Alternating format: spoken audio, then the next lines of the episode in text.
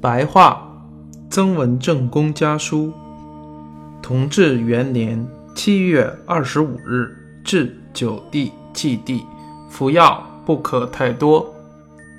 元帝、祭帝左右，许久没有接到来信，不知道祭帝的病好了吗？各省平安吗？东征局专门解送元帝军的五万两，上海答应解送四万两。到现在还没有到安徽。看报纸，上面有一条说何根云六月初七正法，读后真有点惧怕和惆怅。我去年十二月底买了一架鹿茸，花了一百九十两银子，嫌太贵了。今年身体较好，没有吃补药，也没有吃丸药。现在把这家鹿茸送到金陵。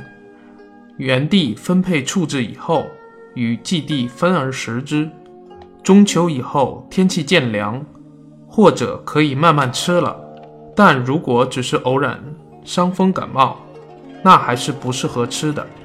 我阅历很久，觉得有病时绝不要吃药，没有病时可偶尔吃点补药调理，也不可多吃。吴桐云大病二十天，竟因不吃药而好了。邓寅皆终身多病，未尝吃过一次药。季帝病时喜欢吃药，并且喜欢犯方子。元帝吃补药过多，所以我告诫你们，千万牢记。